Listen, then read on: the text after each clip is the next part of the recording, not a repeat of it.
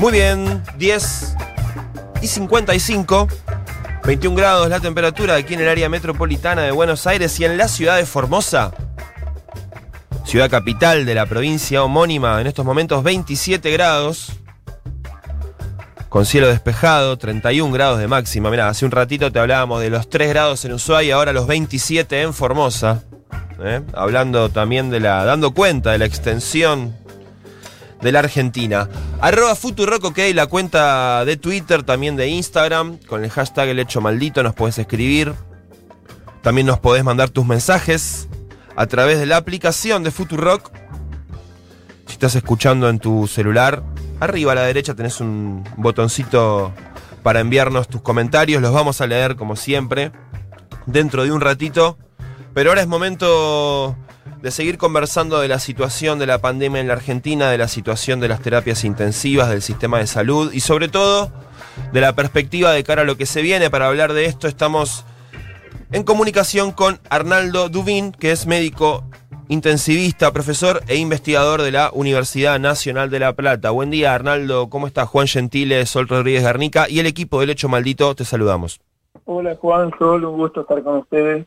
El gusto es nuestro, muchas gracias por, por tu tiempo. Bueno, en primer lugar, em, el panorama de cara a lo que se viene con esta suba tan importante de casos, en qué situación está el, sistema sanitario, la ocupación de camas intensivas, em, ¿qué, podemos esperar para los las próximas semanas en, la, en los índices de contagio y también en la respuesta que, en qué situación está el sistema para, para dar respuesta adecuada. Pues yo querría hacer un análisis sucinto de la situación para que esto no sea simplemente un parecer, un sentimiento. Por un lado tenemos un crecimiento en el número de contagios que es desmesurado.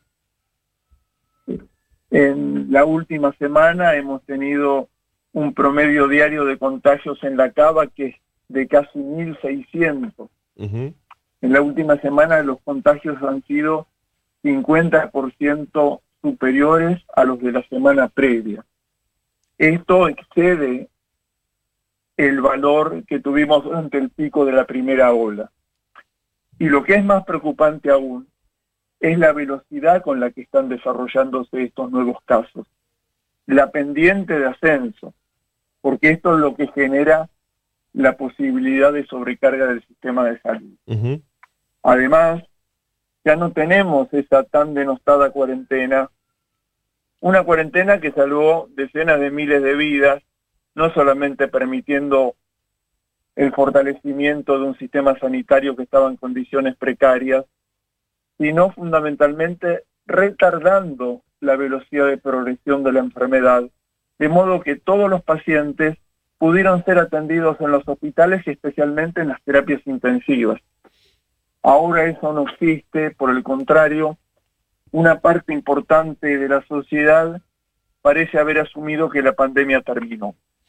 Además hay otros agravantes como la irrupción de nuevas variantes del virus que ya tienen circulación comunitaria, que son más contagiosas y podrían llegar a ser más letales. Lamentablemente, y por motivos que exceden a el propio gobierno, las vacunas están llegando en cuentagotas. De modo que esto tampoco va a tener un impacto significativo, lamentablemente. Y respecto de la... Sí, sí, perdón. Y como contraparte de todo esto, tenemos un sistema sanitario y particularmente una terapia intensiva que está mucho más débil de la situación que tuvo durante el pico de la primera ola. Y no está más débil porque tengamos menos recursos mm. físicos o tecnológicos, porque haya mermado el número de camas o de respiradores. Por eso a mí me parece hasta irritante esta cita permanente del número de camas libres. Mm. Lo que limita el funcionamiento del sistema, el cuello de botella, son los trabajadores de la salud. Mm particularmente en este caso intensivistas, enfermeros, kinesiólogos y médicos intensivistas, que éramos ya muy pocos antes de la pandemia. Hmm. La pandemia, por un lado, diezmó nuestras filas, un montón de compañeros se contagiaron, algunos de ellos no pudieron volver a trabajar, otros lamentablemente han fallecido, muchos no tuvimos ni siquiera la posibilidad de tomarnos vacaciones, fuimos sometidos a una carga de trabajo brutal, estamos exhaustos física y anímicamente, y la fatiga es la consecuencia previsible. Y cuando uno entiende la fatiga, es la imposibilidad de sostener el mismo esfuerzo del tiempo. Mm. Esto es claramente entendible en el caso del ejercicio muscular. Mm. Si vos corres fuerte, después de un tiempo vas a enlentecer tu ritmo, por más voluntad que pongas. Debe haber sido el año más duro para los intensivistas, ¿no? Eh, casi una novedad lo que estoy diciendo. No, por supuesto. Pero la fatiga en un sistema de salud hmm. significa en este caso que la disminución del rendimiento afecta a la sobrevida de los pacientes.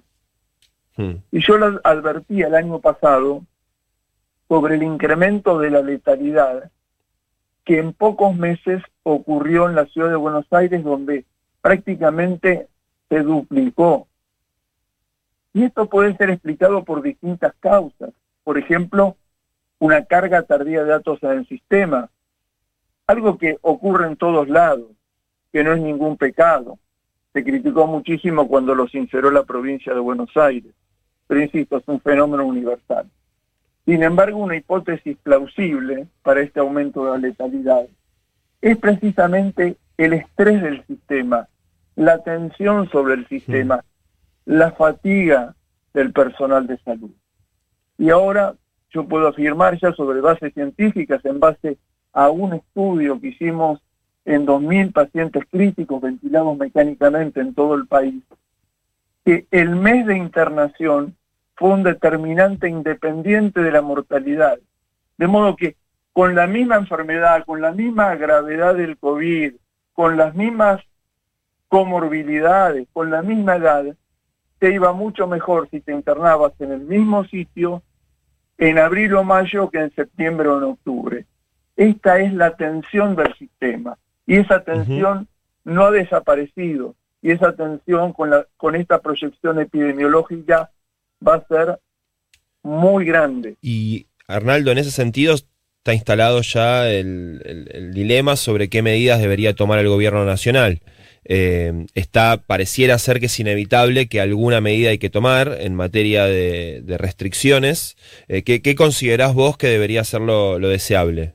Bueno, indudablemente los contagios tienen que ver con las conductas que tenemos, con la exposición que tenemos. Si todos usáramos el barbijo correctamente, si todos mantuviéramos la distancia de dos metros, si no hiciéramos reuniones sociales, si en los ambientes cerrados hubiera una ventilación adecuada, si nos laváramos las manos, eh, esta tragedia que parece inminente podría evitarse. Ahora, lo que es claro es que cuando las responsabilidades individuales no son suficientes, el rol tiene que ejercer su Estado. Por eso a mí me parece irresponsable la declaración de algunos funcionarios acerca de que no van a cerrar nada. En ese caso, a mí me parece que hay que hablar sin eufemismos y decir que no vamos a cerrar nada y que vamos a asumir la inminente muerte de decenas de miles de argentinos más. Ayer el presidente se reunió con, con el jefe de gobierno de la ciudad por el comunicado oficial que, que, difundieron a la prensa, eh, tienen un acuerdo en no cerrar la, parte escolar, las escuelas, y la parte productiva, porque plantean que en, las, industrias y, los lugares donde se produce eh, las automotrices, la industria pesada, los protocolos se están cumpliendo bien y los, los eh, contagios no se dan principalmente en, esos lugares. Yo estoy de acuerdo, estoy totalmente de acuerdo. A mí me parece que no hay que afectar las actividades productivas, que es esencial tratar mm, de mantener nuestra comprometida industria y economía. Eh, no hay ninguna duda, lo de las escuelas habrá que verlo de acuerdo mm. al curso evolutivo. el problema no es la escuela en sí mismo, sino todo lo que involucra a la escuela, desde el transporte, Claro. el contacto de los padres, etcétera. Esto habrá que verlo, ujú. pero a mí me parece inevitable que se tomen medidas. A lo que te No, referís, eh, perdón, entiendo, te referís más que nada a, medidas que, que impacten en eh, la vida social, digamos, la, la parte más, eh, los bares, las salidas nocturnas, la, la nocturnidad, ese tipo de cuestiones. Es- eso es una obviedad. A mí me parece obsceno que en este contexto epidemiológico se sigan haciendo esas cosas. Claro, claro. Em, Arnaldo, te quería también consultar respecto a algo que dijiste mientras en la primera pregunta, tal vez no era lo, lo central de lo que estabas eh, comentando, pero yo me lo anoté, cuando te referiste a la circulación de las nuevas cepas. Y, y la gran duda que uno tiene cuando piensa en eso es, eh, ¿qué sabemos de la efectividad que tienen las vacunas que circulan acá en la Argentina?